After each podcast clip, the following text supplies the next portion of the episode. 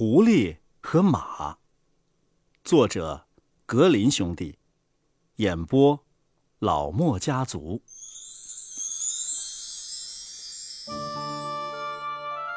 一个农民有一匹忠心的马，马老了，不能再干活了，主人不想再给他任何吃的，就说：“哎，自然呐，我是再也用不着你了。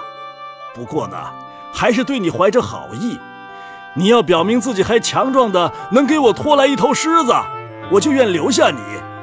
可现在，离开我的马厩吧。说着，他把马赶到了旷野中。马挺悲伤的，走到森林里去寻找躲避风雨的地方。在那儿，狐狸碰见他，问：“你干嘛垂头丧气、孤孤单单的走来走去呀？”哎。马回答说：“吝啬和忠心没法待在同一所房子里。我主人忘了我曾长年累月为他效力，见我现在不大能耕地了，就不再为我，把我赶出了家门。啊，一点没安慰安慰你吗？安慰了更糟。他说什么？”我要是还强壮的，能给他拖一头狮子去，他就愿留下我。可他明晓得我办不到。狐狸说：“啊，我愿意帮你试试。你呀，只要躺在地上，伸开四肢，一动不动的装死就行了。”马按照狐狸的要求做了。狐狸于是去不远处的狮穴。对狮子说：“哦，外边躺着匹死马呢，快跟我去，你可以在那儿啊美餐一顿喽。”狮子跟着去了，他俩站在马旁边，狐狸却说：“啊，在这儿吃啊，你不会觉得舒服是不是？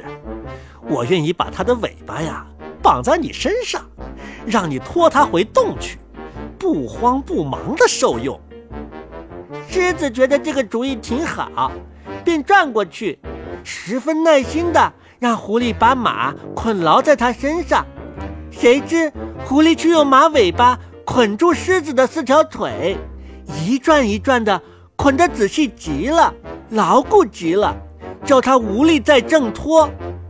捆完之后，狐狸拍拍马的肩膀，说：“拉呀，伙计，快拉呀！”马一下子从地上跳起来，拖着狮子就跑。狮子开始大声的咆哮，吓得整个森林的鸟类都飞起来了。可是马任随狮子咆哮怒吼，一口气把它拖过田野，到了主人门前。主人见此情景啊，改变了想法，对马讲：“哦，你就留在我这儿。”我会好好的养着你的。他果然一直让他吃足草料，直到他老死。